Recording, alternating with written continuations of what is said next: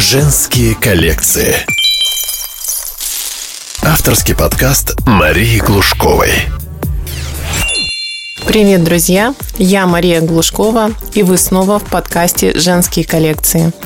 Сегодня у меня в гостях великолепная Екатерина Седова. Это э, журналист Первого канала, основатель Федеральной школы радио и основатель студии подкастинга. Маш, привет, спасибо, что пригласила. Кать, привет еще раз. А, расскажи немного о себе. Я знаю, что у тебя есть, а, помимо профессиональных вот этих классных качеств, еще такое интересное хобби. Ты увлекаешься оружием. Как это вообще связано? Ну, ты знаешь, на самом деле, да, расскажу чуть-чуть про себя. Часть своей жизни проработала в качестве корреспондента, комментатора и руководителя спецпроектов на Первом канале. А потом дальше у меня был свой продакшн. А потом мы в свое время создали федеральную школу радио, которая до сих пор работает в 122 городах. Когда радио это было модно, это, конечно, было на плаву, это было безумно круто. А потом, когда уже стали соцсети доминировать и и, в общем, такой, знаешь, вот безумный интерес к радио уже стал падать. А, я поняла, куда дальше вся история идет. Она идет в сторону подкастов, а, если говорить про аудиальную э, историю. И, соответственно, как бы создала с 2019 года а, двигаю тему подкастов в России. А, в 2020 году эта тема особенно стала популярна, потому что многие сидели по домам, ну и, конечно, записывали подкасты. Вот. Это, если говорить о медийной истории, да, также там, я являюсь медиа-коучем, то есть помогаю обычным людям состояться в медиапространстве. Кому-то нужно состояться в соцсетях, раскрыть свой, так скажем, потенциал, подобрать под себя соцсети, в них круто себя проявлять. Кому-то нужно там делать, допустим, небольшие какие-то фильмы или программы, чтобы покупали различные телеканалы, и не только российские, кому-то выходить на радио. Вот, в общем, моя задача такая. Но это как бы одна история. Вторая часть моей жизни связана с оружием, со стрельбой, с войнушками. Она была всегда параллельна в, моем, как бы, в моей биографии. А, с чего все началось, да? То есть вот э, вообще-то началось все гораздо раньше, чем там я куда-то пошла работать. А, первый раз я увидела настоящий пистолет. Это был револьвер Смит Вессон, когда мне было 5 лет. Я держала его в руках, и до сих пор вот звук вот этого э, барабана револьвера один из самых приятных звуков, которые я слышала. А, я была ребенком, э, я росла в Болгарии, да, в городе София, потому что мой папа комментатор программы «Время», в советские времена он был очень известен, Герман Седов. А, он был в тот период э, собственным корреспондентом корпункта Первого канала на Балканах. Туда входили э, страны там Греции, ну, естественно, корпункт был самой такой просоветской стране в Болгарии, вот, которую еще называли 16-й республикой. Э, и, в общем, э, мое детство прошло там. У меня еще был брат-близнец, э, у меня еще много братьев и сестер старших, потому что, ну, как бы мы с братом были поздними детьми, а уже не это был не первый папин брак. Вот, у меня много, так скажем, еще, нас много. И э, приезжали периодически старшие э, в Болгарию, но вот с Гошей мы как бы тусили вот с, э, практически с рождения. Мой второй язык болгарский был в детстве абсолютно, я была двуязычна, то есть, э, в общем, сейчас до сих пор, кстати, понимаю, когда а, болгары говорят, но я уже сама не могу так вот ввязаться в разговор, но я все понимаю, что они а, говорят. Вот, и а, Тогда вокруг родителей было постоянно была какая-то туса из иностранных журналистов, потому что там были корпункты различных стран. А дома у нас постоянно обитали там немцы, итальянцы, американцы, французы, ну и, соответственно, много всяких болгар. И вот папин друг американец, собственно, с чего все началось, да, он, э, ну, как и все журналисты тогда, служили параллельно на своей разведке, наверное, да, это был период все-таки холодной войны. Вот, а он все время ходил с оружием. Ну, вообще в Америке мы знаем, э, э, закон об оружии совершенно другой, чем у нас. Там любой человек может пойти в магазин магазин, да, и купить себе а, нарезное оружие. И культура оружия в Америке другая. Я бы хотела, чтобы у нас она была такой же. Вот. Но суть не в этом. И он просто отстегнул а, кобуру и положил ее на стол. Я достала из кобуры пистолет, вот, а, и крутила его всячески, и а, получала от этого невероятное удовольствие. Кстати говоря, из этого же пистолета а, чуть ранее мой брат, близнец, которому тоже было там 5 лет, выстрелил в человека. То есть он на самом деле, мне это был уже не заряженный пистолет, так скажем, на покрутить достался, а Гоша, он решил в одну мамину подругу стрельнуть, потому что у нее была большая попа, а она ему не нравилась. И он, ну, в последний момент, когда он уже нажал на спусковой крючок, он поставил э, ладонь перед э, дулом, и у него пуля прошла сквозь руку. До сих пор, тогда мы были детьми, да, до сих пор у него такой есть шрам на, на руке, потому что как бы пуля раздробила кости, прошла через руку, было все в кровище. Вот, что не остановило папиного друга приходить все равно в гости с оружием, да, и бросать его где попало. Конечно, сегодня это были бы все подсудные статьи, я не знаю, как вообще все это было бы, но тогда были немножко другие времена. А Пистолетов в моем детском детстве, игрушечных я имею в виду, вообще оружия было больше, чем кукол. Э, не знаю, откуда идет, может быть, из прошлых воплощений, любовь к оружию, страсть к оружию, а, вот к этому как какое-то такое, знаешь, вот а, влечение. Поэтому можно сказать, что оружие в моей жизни было всегда в том или ином виде. А в школе уже здесь, в Москве, когда мы уже приехали, уже пошли школьные годы, а, в, в старших классах да, были уроки НВП. Я думаю, что все проходили проходили сборку-разборку автомата Калашникова. Не могу сказать, что в тот момент мне это доставляло какое-то удовольствие. Да, я достаточно быстро его разбирала и собирала, но вот как раз, э, знаешь, вот какое-то влечение к этому не было. Может быть, от того, что НВПшник был дебил просто, конченый, который, значит, ну, как, как многие, да, контуженные, в общем-то, ограниченные и он не привил э, любви вот к, к, к этому, ко всему. Потому что у меня есть знакомые стрелки, которые полюбили оружие после уроков НВП. Ну, как, им повезло, да, мне нет в этом плане. Но а, позднее, да, когда я пошла работать как раз корреспондентом а, в программу «Время», и я пошла учиться не на журфак, вернее, я туда поступала, поступала, поступила, мне не понравилось. Я ушла в итоге э, учиться на философский факультет в МГУ. И у нас был на выбор, ну, разные были варианты. Можно было выбрать там разный вид физкультуры. А, я выбрала ТИР. А, и мы ходили, по-моему, если я не ошибаюсь, это был не первый ГУМ, то есть первый гуманитарный корпус, это был там второй корпус или даже в главном здании. Сейчас это давно было, много, как ты понимаешь, лет назад. Вот, был тир э, в, университете, да, где можно было пострелять и из калаша, и из СВД, и еще много из чего. А, там и даже, по-моему, Мосинка трехлинейка находилась. В общем, а, там я, конечно, стреляла из разных видов оружия. Мне очень нравилось это, но, конечно, после стрельбы из калаша или там СВД, тем более, я получала невероятные синяки по всему телу. То есть я постоянно помню, что мазала мазью, которая снимает как-то эти синяки. И, в общем-то, для меня это было всегда, знаешь, такое садомазохистская какая-то тема. То есть ты стреляешь, но ты все время, все время как боль такая у тебя, знаешь, вот какая-то есть. А когда все поменялось, когда э, сначала было так, то есть сначала я уже как корреспондент в 94 году, это была первая чеченская война, на которой я побывала как корреспондент, и я видела, как оружие в действии, не в тире, а как оно работает, да, как с помощью оружия можно убивать людей, как оно а, вообще, так скажем, нейтрализует. И а, ну, это вызвало во мне невероятное восхищение. То есть я сейчас а, убираю да, эмоции, потому что я не хочу там вспоминать каких-то тяжелых моментах, которые, свидетелями которых я была.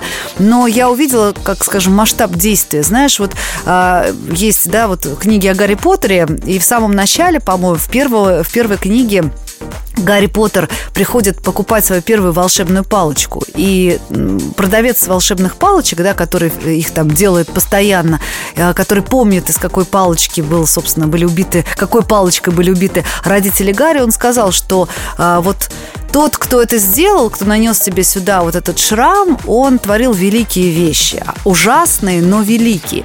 Вот ты знаешь, когда ты видишь, как э, оружие убивает, убивает людей, ужасные, но великие вещи. Я была э, поражена вот этой возможностью. До этого мне просто нравилось э, само устройство оружия. Я считала, что гениальное изобретение, вот эти машинки, да, скажем так, железные, которые производят такой силы выстрела. Но тут я увидела, как это происходит в реальности.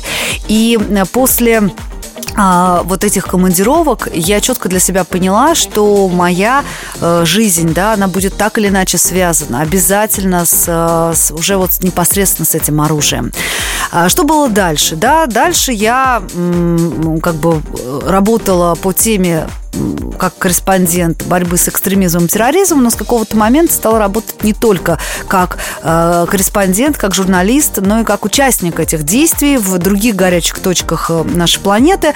Вот. А началось все с безумной любви к оружию компании Лабай Фармс. А у нас есть такой сумасшедший оружейник, я действительно его называю сумасшедшим, потому что это маньяк своего дела, уровня, наверное, Теслы, Ломоносова, а, тех, которым было плевать на общественное мнение, то есть просто деталь, да, в свое время а, Влад, э, как позже выяснилось, сейчас-то мы друзья, а, тогда для меня это был гуру там непревзойденный. Когда-то он э, продал свою квартиру трехкомнатную на Садовом кольце, а, чтобы все деньги вложить в производство оружия, которое он себе придумал, он его увидел.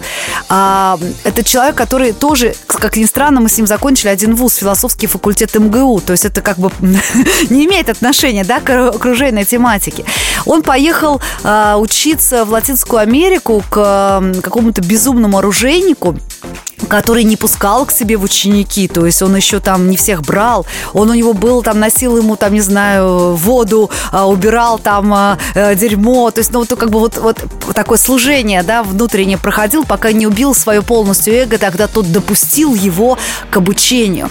И пройдя вот это, он как Петр Первый, да, то есть он учился руками делать, он очень много узнал, и он вернулся в Россию а, уже умея делать то, что опережает время.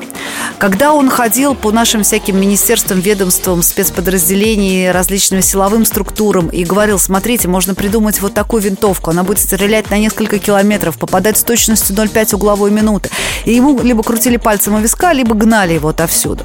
В итоге он, говорю еще раз, свои собственные деньги, э, последние, вложил в производство. И у него было первое производство, которое сразу выдало шедевр вот эта вот СВЛК, да, э, э, значит, э, винтовка Лобаева, она сразу показала невероятные результаты, и тем не менее наши чиновники все равно не просекли, насколько это круто в ту пору.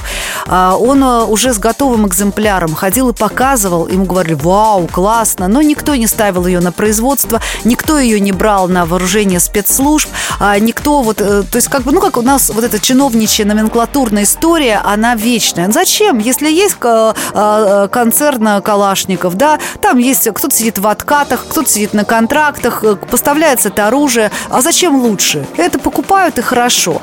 Да, но что произошло? Э, его гений увидели э, люди за, за границей, да, это были арабские шейхи, которые просекли крутизну и его вместе со всей его командой, он собрал такую же команду а, маньяков, которые работали с ним, да, практически за идею. Приглашают на, на бешеные деньги а, в Арабские Эмираты. И он на два года уезжает туда. Ему дают все. Ему дают завод, фабрику, полигоны для испытаний. И он производит шедевральные вещи.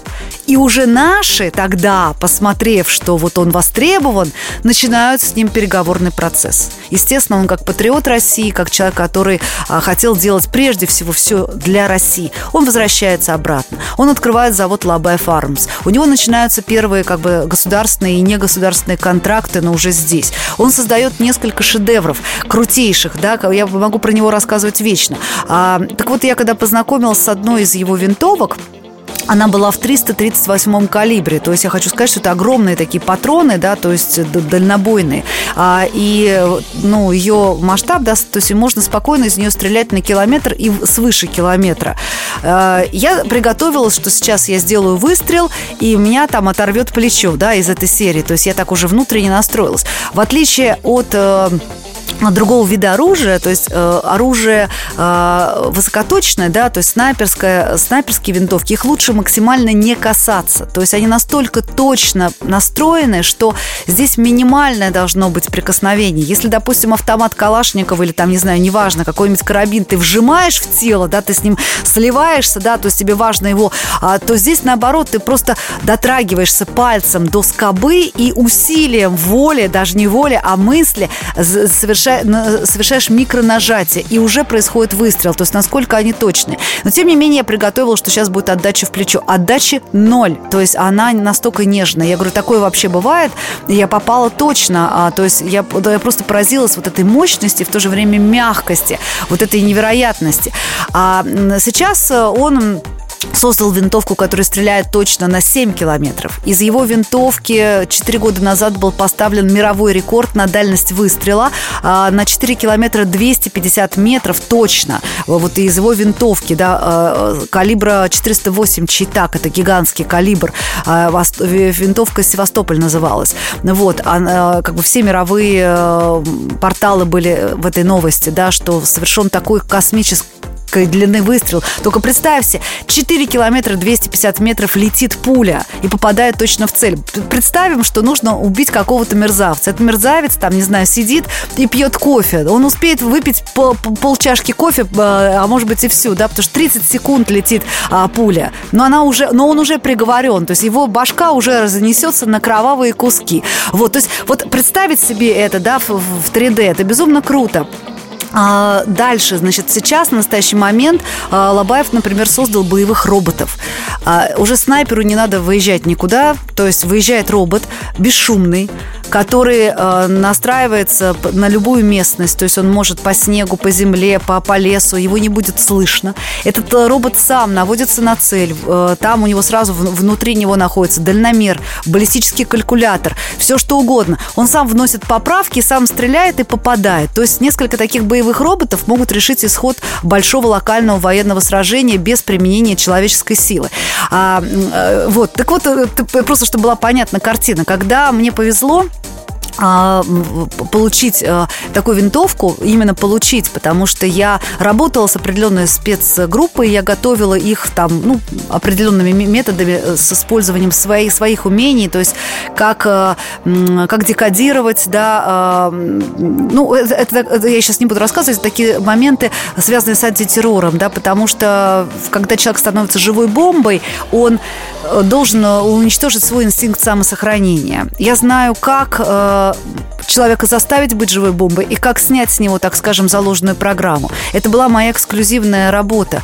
И когда я работала с определенными группами, я все время просился, дайте мне, пожалуйста, пострелять, а возьмите меня, пожалуйста, с собой куда-нибудь в горячую точку, я хочу еще и пострелять. И вот как раз первая моя, кстати, стрельба была из Т-5000, это скелетон как раз э, производства концерна э, Калашников, тоже очень хорошая э, такая винтовка современная российская, но после того, как я попробовала Лобаев Армс винтовку, я уже поняла, что ничто с этим не сравнится.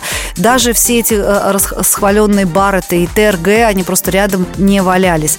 А, был период в моей жизни, когда да, я участвовала и ездила в, в определенные места и получала, конечно, от этого несказанное наслаждение и удовольствие. А, Поэтому потом, конечно, уже как медиа-человек я делала об этом и там и репортажи, и даже у меня была в свое время своя собственная онлайн-радиостанция под названием «Радио Базука», где я объединила две свои любви. Это рок-музыка, трэш, металл, э, вообще как бы э, симфорок. А это была музыкальная составляющая этой радиостанции и э, программы про оружие, про стрельбу и прочее. Когда пришли в мир подкасты, когда стало модно, так сказать, делать подкасты, я открыла подкаст под названием «Cast About Guns», значит, где где, куда я приглашала всех, да, стрелков, а, оружейников, э, спортивных, тех, кто связан со спортивной стрельбой, а, тех, кто вообще просто увлекается оружием. И очень э, быстро этот подкаст стал популярным среди, соответственно, стрелкового сообщества, потому что все мы друг друга знаем, все маньяки по этой теме, неважно в каком городе, в какой стране мы живем, мы знаем, мы подписаны в Инстаграме все друг на друга, да, и так или иначе мы пересекаемся. Поэтому а, я сразу приняла, просекла, насколько круто делать подкаст, потому что уже после третьего выпуска ко мне пошла там бешеная монетизация. Начали предлагаться всякие владельцы оружейных магазинов, сделать с ними интервью за деньги. Но это уже, как говорится, другая история. Вот я так тебе подробно ответила да. на вопрос, как оружие вошло в мою жизнь, знаешь. Вот, ну вот как бы вот как, как смогла. Да, у нас такой интересный хронометраж, вовсе не случайный, почему именно ты у меня первая гостья в подкасте «Женские коллекции», и потому что у меня, на самом деле, девичья фамилия Стрелкова. Ого! А, Да, и по некоторым историческим данным, как раньше присваивались фамилии, это по роду деятельности. Так что и у меня тоже был такой опыт, когда из 40 человек, э, уже взрослых мужчин, которым лет э, под 40 средний возраст, да, и я заняла третье место по стрельбе из Кала... э, так, из Макарова. С пистолета Макарова, Да, СПМ. да. Мгм. Ты представляешь, для меня это был первый опыт, и я не знаю, то ли случайность это, то ли что. Как ты считаешь? Нет, не случайность. На самом деле, э, вообще вот так вот глобально женщины, я считаю, прирожденные стрелки. Если говорить о снайпинге или вообще о том, как э, о длинных стволах, то девушки и длинные стволы друг другу очень подходят, я могу так сказать. Вот, а если мы вообще возьмем историю, даже известную нам историю, скажем, Второй мировой войны, что, э, да, конечно, был а, Василий Зайцев, а, очень крутой э, снайпер, да, который там загасил э, на Сталинградской битве за один месяц и неделю а, порядка там, по-моему, 250, я точно сейчас, не- ну, в Википедии есть данные, немецких э, солдат и офицеров, и многие из которых были вообще просто, э, скажем, гордостью элитой а, высокоточной стрельбы немецкой. Ну, как бы он их там всех один загасил. Вот, но Людмила Павличенко, пардон, да, с ней мало кто сравнится. У нее только более тр- э, 340 подтвержденных целей, подтвержденных, внимание, а, потому что м, реальных целей может быть раз в пять больше. Никто не считал эти трупы во время сражений, да, то есть кто пойдет и будет считать. А, Это, ну, как бы то, что происходит в условиях военных действий, да, или, допустим, одно дело, когда, а, скажем, а, какой-то ну, государственный киллер, который ездит по миру, совершает точечные задания, да, то есть он в, в- в хороших условиях, да, а, это делает, он может себе четко считать, фиксировать свою цель. А когда это в условиях боя происходит, никто никогда не... Подтвержденных целей более 340. Людмила Павличенко, обычная девушка, да, э, так сказать, скромная, красивая и так далее, открыла себе это искусство и стала, а, а, там а, Есть еще несколько девчонок, которые были элитой а, наших а, снайперских сил. И хочу напомнить, что они стреляли тогда из Мосинки, трехлинейки, да, с прицелом ПСОшным. Это вообще ни о чем. Это все равно, что вот се- сегодняшние, скажем, 5D-графику сравнить с черно-белым кино. Вот примерно какие у них были возможности, как они этим пользовались. А женщина лучше стреляет. Почему? Я, я не, вов- вовсе не говорю там, что мужчины стреляют плохо, но у мужчин есть, знаешь, какая штука? У них есть такая уверенность внутренняя, заданность, что они по определению крутые стрелки. Сколько раз я наблюдала на тренировках в тире следующую историю. Приходит, значит, такой а, чувак пострелять в тир на понтах весь немножко, вот, с девушкой, показать ей, какой он крутой. И он такой говорит, ему, например, тренер начинает объяснять. Он говорит, смотрите, вот это вот, значит, это пистолет здесь. Он, да не надо мне, я что знаю, что пистолет не держал, что ли, в руках, ты что вообще? Ну, хорошо, смотрите, по правилам безопасности, да не надо мне втирать там про твои правила, я все знаю, там, ты мне давай, короче, поставь на максимальную дальность, сейчас я тут все сделаю. А, э, а девушка ваша стрелять будет? Да, я буду стрелять, но вы знаете, я ничего не знаю. А он говорит, ну хорошо, послушайте меня. И вот девушка слушает инструктора, а парень на понтах. Результат. Э, Ей дали оружие, ему дали оружие. Он все мимо, в лучшем случае в дельту, а так в молоко. А девочка четко кладет выстрел, выстрел не просто в альфу, а бу- в буковку А, хотя на первый раз держит в руках оружие. Почему так происходит? Вот это вот м, некая мужская такая уверенность, что они прирожденные стрелки, им очень сильно мешает. А у девочек нет такой уверенности. Они готовы учиться, они готовы слушать, они готовы практиковать, и они доверяют инструктору. А что скажет хороший, самый главный инструктор по стрельбе? Он скажет, что твой, э, твое оружие, да, допустим, пистолет, это продолжение твоей э, руки, продолжение твоего тела. Почему вот эти бывают кивки, сбросы, да, страх выстрела, да, то есть мы отделяем себя от нашего оружия. А у меня есть э, друг стрелок, и он очень известный стрелок, Марат Сутаев. Можно э, посмотреть в Инстаграме, так у него и так Марат Сутаев, как слышится, так и пишется, и посмотреть, что вообще этот черт творит.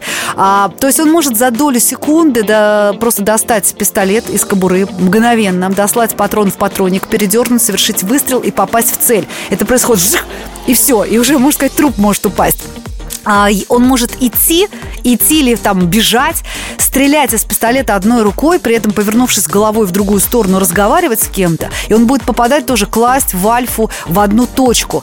Почему он так поступает? Почему у него так классно получается? Когда у него обучаются люди, первое, чему он учит, и он, кстати, больше всего любит обучать именно девчонок, он знает, что в них потенциал стрелка больше. А первые уроки он вообще не дает оружие. Он учится стрелять пальцем. Ты э, должна привыкнуть, что ты вот пальцем прицелилась, да, увидела эту точку и совершила некое движение. Потом постепенно вкладывается пистолет, и ты сливаешься с ним, он срастается с тобой, да, он становится частью тебя. Ты не можешь э, как бы ну, его отторгать. В момент выстрела у тебя ничего никуда не сбросится. У тебя не будет вот этого микродвижения, которое сбивает а, прицел и точность, поэтому абсолютная. Поэтому это очень важно, да, уметь слушать. Так что э, в целом я всегда как бы за, за стреляющих девушек. Я всегда их люблю и поддерживаю.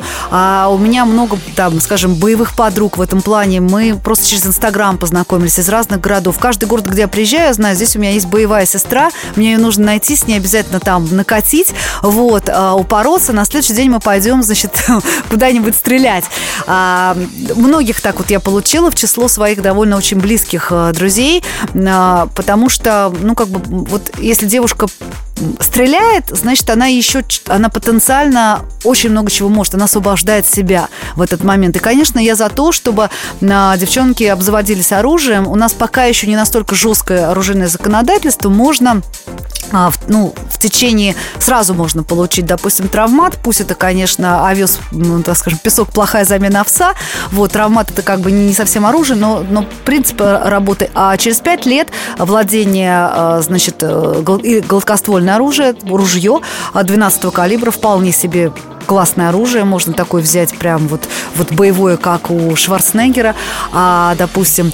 Вот. И через пять лет владение гладкостволом можно получить нарезное, то есть уже винтовку, иметь ее дома, и не одну. А, конечно, пистолет нарезной иметь дома нельзя по закону, если ты не сотрудник спецслужб. И мой, например, да, ЧЗ, э, значит, 75-й Shadow, шикарный пистолет э, нарезной, он хранится в тире. То есть, э, как бы я его купила, но он официально принадлежит тиру. Когда мне нужно, я прихожу, мне его достают из сейфа. А, я говорю, если хоть какая-то тварь из него стреляла, нет, нет, нет. Но я понимаю, что как бы никто, они не выдают, там честные ребята. Вот, из него стреляю только я. Но это что касательно пистолета. А в винтовке, вот они в моей дома в оружейной комнате у меня лежат и радуют меня.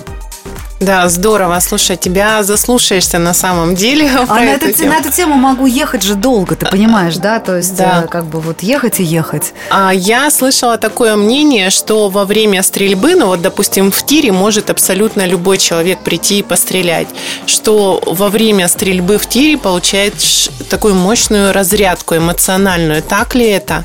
Ну, смотри, значит, после всех вот этих скулшутингов и всяких вот этих моментов ужесточили э, сейчас приход в тир. То есть еще пару лет назад мог действительно любой человек с улицы зайти в тир, э, там заполнить анкету, оплатить занятия, ему там выдавали там, допустим, ну, то, что есть в тире, там он мог запросить там Глок, Макаров, э, ЧЗ, э, Сигзауэр, количество патронов, да, оплачивал это количество патронов, ему давали инструктора, он стрелял. Вот. Сейчас ситуация изменилась, да, сейчас ты не можешь прийти просто пострелять в тир с улицы, ты либо должен принести справки справка, значит, берется от э, психодиспансера, что ты там не стоишь на учете, из наркодиспансера, что ты там не стоишь на учете, и э, стандартная справка, которую проходишь по форме, я не помню, как она называется, а, когда ты проходишь всех врачей именно для стрельбы. Как вот, ну, вот есть водительская медкомиссия, есть то же самое для стрелков. Это дикий гимор. Ну, то есть, понимаешь, тебе для того, чтобы просто, просто пострелять, тебе нужно собрать. Второй вариант, почему я говорю, обзаводитесь оружием, да, ты, э, когда ты получаешь, ты проходишь все то же самое, но один раз. Плюс ты сдаешь там экзамен. Ты, да, там проходишь ряд небольших геморроев, но ты получаешь роху, так называемый, да, разрешение на право ношения, хранения оружия. Ты покупаешь себе первый ствол, и ты роху обновляешь раз в пять лет. И вот все это время при наличии рохи ты можешь ходить в любой тир в нашей стране, в любом городе. Ты показываешь свое разрешение, и тебя пускают. А если еще стать членом федерации, допустим, IPC, то у тебя еще будет мощные скидосы на патроны, а, и для тебя просто все эти тренировки будут гораздо дешевле. Вот, потому что, ну, я обычно беру, сразу говорю, я беру много патронов. Я не беру ни 50, ни 100, я беру 600-700 патронов, чтобы я за тренировку сдохла. Мне надо как бы а, отработать. Это а, патроны пистолетные. Если я еду на снайперскую тренировку, там просто один патрон 3-5 тысяч рублей стоит. Но я их там беру штук 50. То есть это не дешевая тренировка, надо понимать, снайперская, но это, так сказать, оно того стоит, да, то есть оно того стоит. А, а пистолетные, конечно, там нам, намного дешевле, они там, я уж не помню, сколько там, 30 рублей, что ли, ну, вот эти барнаульские 9 на 19, но в целом все равно я их беру много. Но в целом вот для, вот чтобы тренироваться или там просто хотя бы навыки свои, будет обходиться, ну, там, не знаю, в 2-3 тысячи тренировка рублей вместе с пистолетом и инструктором. Но еще раз говорю, девочки, к девочкам обращаюсь, э, э, просто получите разрешение на оружие, и после этого, говорю, вас все сильно освобождается. Плюс еще войдите в федерацию IPC. А там очень много бегающих, красивых, стреляющих девчонок, э, которые проходят, сейчас, ну, просто участвуют иногда в соревнованиях. Это такой драйв, это адреналин. Это очень круто, очень приятно, когда ты обошла всех мужчин. Вот, и а, как бы и первое. И, ты, и отвечая на твой вопрос, да, конечно, это разрядка. Конечно, конечно. А, тир – это разрядка. А для меня самый дзен – это снайперская стрельба. Когда я еду стрелять на полигон, где только я и природа, а, и больше нет никого, потому что закрытый полигон для испытаний а, взрывов, да, это не геодезии в подмосковном Красноармейске, 70 на 70 квадратных километров это гигантский там часть такой с лесами, полями, реками, пригорками. И там вот мы все вот эти вот маньяки-снайперы, а, мы там тренируемся. Но там это не Алабина, где там отдельные галереи стрелковые там или еще что-то. Ты приезжаешь в реальную природу, ты можешь на 5 километров стрелять, если твое оружие позволяет. Ты там сливаешься с природой полностью. Там не, не пуганные животные выходят. И вот для меня это действительно в этот момент я не думаю ни о чем. Я не думаю о своих бизнес-проблемах, там, о каких-то еще вопросах. У меня голова абсолютно э, чиста. Я думаю только о поправках на прицел. А, значит, о разных, я могу ставить разные эксперименты. Я могу там подвесить что-нибудь взрывающееся на расстоянии там километра по, и как бы туда стрельнуть и увидеть, что взрыв есть или нет. Вот, я могу там много чего делать, да, и в этот момент для меня, конечно, это мощнейшее приключение. У кого-то медитации, вот люди сидят, э, так сказать, в, асане, да, и дышат, э, а у меня вот такая медитация. Катя, а скажи, как тебе а, помогает, возможно, вот это, твой, вот это твое увлечение в профессиональной деятельности, потому что оно же больше у тебя с творчеством связано, и здесь совершенно другая деятельность. Как помогает? А, я могу точно сказать, что э, как человека творческого э, снайперская стрельба меня организовала. А, я очень точно могу сказать, что вот очень много медийных навыков я получила благодаря этому. А, я даже в каком-то, у меня там есть даже видео в инсте выложено, а, там 5 или 6 пунктов, по которым оратор связан и снайпер это одно и то же, да, то есть и у снайпера есть цель, и у оратора есть цель, допустим, при выступлении. А когда у снайпера есть цель, он подбирает патрон под эту цель в зависимости от того, где она находится. Под патрон подбирается а, винтовка, под винтовку подбирается весь остальной стрелковый комплекс. Точно так же у тебя есть цель, у тебя есть целевая аудитория, перед которой ты выступаешь. Под нее подбирается а, как бы ее там боли или радости, делается определенный текст выступления там, да, или тренинга, который ты... Под это подбираются шутки, а, примеры, потому что одно дело выступать, и, условно говоря, там перед олигархами, да, а другое дело там, ну, перед э, обычными людьми, нормальными, да, человеками. А я помню, был такой случай в моей жизни, когда э, я решила, ну, я заехала жить в, в коттеджный поселок, а там кругом э, значит, ну, очень-очень крутые люди живут. я решила, чтобы познакомиться с соседями, пригласить, ну, естественно, абсолютно бесплатный мастер-класс по голосу по там самопрезентации, по голосу. И у меня был заготовленный, в принципе, уже много раз проведенный вот этот вот мастер-класс. Я знала, как а, там прокачать голос, какие делать упражнения. И у меня там была куча жизненных примеров. И вот ко мне пришли эти жены олигархов. А, расселись, значит, у меня в гостиной. Я там э, пою, танцую, там все это рассказываю. Я смотрю, ни один пример не заходит. Вот все, что я говорю, все мимо кассы.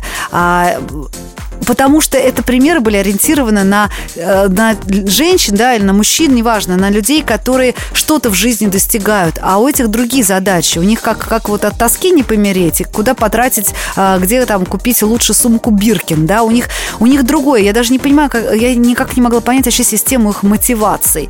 Вот. А, и потом я видел, увидела живой интерес только в один момент, когда я сказала, ну, допустим, ваш муж завел себе кого-то помоложе. Хоп, я смотрю, тема-то зашла. Тема вот. горячая. У них страх, да. Вдруг, значит, вот он, он на молоденькую их променяет, и все. И тут все, я поняла, ну что ж, попались курочки. Сейчас я вас тут пропесочу с этими примерами. Но на самом деле я возвращаюсь, да, то есть ты подбираешь, естественно, под определенную аудиторию а, примеры, фишечки. А, это, это точно такая же история. Дальше, когда ты вышел в эфир или вышел на сцену, или ты а, уже все на позиции, у тебя нет дороги назад. Ты готовишь свое выступление, но когда ты начинаешь та, точно так же, как снайпер совершает, он нажал, все, пуля полетела, вылетела из ствола, покинула ствол. Она летит до цели. Попадешь или не попадешь, но ты уже на это никак не влияешь. Здесь точно так же. А люди творческие, которые постоянно выступают, все там, они просто, у них понеслась. У них это все дело пошло. И здесь уже там не до страхов, не до смущений, просто это не происходит. Ну и ты получаешь реакцию, то есть ты попал или не попал.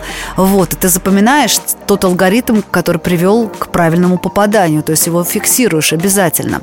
А, поэтому здесь очень много общего, безусловно. Мне, говорю, помогло это концентрироваться. Я смогла научиться быть более собранной в каких-то медийных вопросах, в медийных проектах, потому что часто я, когда даже брала, ну, когда у меня был продакшн, брала заказы у заказчиков, если меня что-то вот, ну, не вдохновлял, не стоял у меня на этот заказ, да, то я могла его так вот как-то вот спустить на тормоза, там, ну, короче, передать, ну, не, неинтересно, все но появилось вот это чувство ответственности, завершенности, нужно довести до конца, а сделать это как бы классно, все равно, да, нравится заказчик или нет, точно так же, как э, тебе нравится, ну, то есть, вернее, то есть цель, э, не обязательно, чтобы ты, ну, вот эту, эту цель, ее нужно поразить. Хочешь ты, не хочешь, твои моральные э, по этому поводу какие-то чувства никого не волнуют, да, то есть, э, как, знаешь, вот сапер ошибается дважды, первый раз, когда выбирает профессию. Снайпер, если выбрал эту, эту задачу, да, это его работа.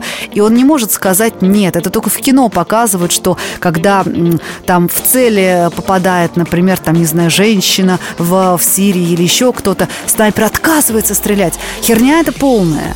А, ну, во-первых, женщины, дети и старики бывают повоинственнее в этих местах, чем а, даже бородачи, да, потому что это самые беспредельщики. Они могут, на самом деле, творить вещи, которых от них не ожидаешь. Это первое. Во-вторых, ну, как бы, либо ты участвуешь, либо ты не участвуешь. То есть такого нету, чтобы кто-то там отказался выполнять приказ. Это бред. Вот поэтому здесь точно такая же история. С медиапространством это очень связано. Повышает чувство ответственности. Кать, скажи, сможешь ли ты себя назвать смелой женщиной? Ты знаешь, э, ну, как сказать, в какой-то момент, я помню, себе сказала, а это было давно, это был, знаешь, вот был в 98-м, в 1998 году гикнула с пирамиды ГКО. А это был экономический кризис, когда доллар залетел, по-моему, с 5 рублей до 35 за одни сутки. И на улицу были вышвырнуты офис, офисные менеджеры, вот это вот все. То есть страшнее кризиса я не переживала. Я объясню почему. Потому что в начале, э, это был август, в начале августа я получаю заказ на 40 тысяч долларов на производство какого-то рекламного фильма. Мы берем эти 40 тысяч долларов, а нет, мы взяли 20, то есть 40 э, вторые должны были потом а, то есть берем эти 20 тысяч долларов, то и как, как бы благополучно их, конечно, просираем. Ну, как бы, у меня так всегда было. То есть мы первую часть денег мы просирали, потом на из второй части денег, то есть мы там что-то снимали, делали, как бы, ну, все, делали всегда классно, и получали еще остаток. То есть как-то так. А, а здесь, ну, по идее, это аванс, который идет на подготовительные работы, ну и так далее. Короче, мы засаживаем эту двадцатку, а, значит, э, долларов. Вот. Э, Еще даже фильм не то, что не делался, не валялся конь вообще никак, и тут наступает этот кризис. Ну, понимаешь, мы в долларах получали. И нам говорят заказчики, вы знаете, у нас сейчас компания, как и все, сильно страдает. Нам уже этот рекламный фильм не нужен, так что вы аванс нам возвращаете, вот, а как бы, и, в общем, все. То есть мне нужно вернуть сумму в 6 раз больше в долларах. А заказы все мелкие, крупные повалились все. То есть никто, никому, какая реклама? Жопу бы свою спасти, да, у людей. Вот представь себе, ты оказываешься в этой ситуации, когда ты должен с херову кучу денег, причем еще там и денег своим сотрудникам, и заказчику вернуть их не, не откуда взять. А, я продала машину, то есть у нас было тогда две машины с тем моим гражданским мужем, который был в тот момент. Вот, а, значит, а, значит мы, одну машину мы продали, а, продали еще что-то, то есть все, что можно, и все равно, то есть я как бы, я помню, что я рассчиталась э, частично с, с долгами, но у меня все равно осталась какая-то куча долгов, и я по ночам я бомбила, то есть я днем искала какие-то заказы, никому это не нужно было. Я тогда уже ушла из... А, ну, то есть я в программе «Время» уже не работала, я только делала спецпроекты для Первого канала, вот, которые тоже в этот момент не нужны были никому. То есть ничего не... Вот, как бы прихода денег нет, а жить надо. И, значит, надо, так сказать, как-то вот существовать по ночам. Говорю, я бомбила, возила, извозом занималась, а что делать? Днем я, значит, каким-то там пыталась творческим. Что меня спасло? Это маги-колдуны. Вот была, вот, вот откуда все понеслось. То есть а, я делала реально потом 3-4 месяца рекламу для магических салонов. Для всех этих, извиняюсь, э, а, шарлатанов разводил, но это был способ выживания к ним, потому что очередью люди встали, ну, когда плохо, кризис, всем плохо, а эти там все, значит, там а, как бы а, сейчас поколдую, и придет бабло, сейчас поколдую, там, ну, короче, и, э, и вот люди к ним в очередь стояли, и вот, вот у них все было хорошо. А, и вот они мне заказывали рекламу, мы покупали эфирное время, пускали, значит, фильмы обо всяких этих вот, значит, теточках, как сейчас помню, Мария Лит, Анжелика Эфи, Лилиана, салон «Тайное станет явным» и прочее, э, извиняюсь, скажу, хуй братья, да, вот это вся, вот по-другому просто я не могу сказать, но они дали мне возможность финансово подняться, решить все вопросы. Так вот, в тот момент, когда вот э, я была на этом днище, а потом из него начала выкарабкиваться, я себе сказала, Катя, а ведь тебе же ничего уже не страшно. Ну, реально. Вот нет такого, вот, ну, апокалипсис начнись, да, ну, в принципе, ты как-то да вылезешь, как-то выкрапкаешься. Я тогда уже поняла, что, в принципе, мне не страшно. То есть у меня нет такого, знаешь, вот социального страха, а что будет завтра. Когда начался кризис и локдаун, мне, на самом деле, было весело внутри. То есть я хотела еще больше. Я хотела, чтобы зомби полезли, да, я хотела, чтобы я могла вытаскивать свои стволы, стрелять по зомбакам, там, передавать друзьям, учить их там, чтобы мы сбились в такую команду, как, знаешь, вот uh, Walking Dead в игре, вот такое, знаешь, вот у меня прям вот внутри такой был драйв. К сожалению, этого не произошло.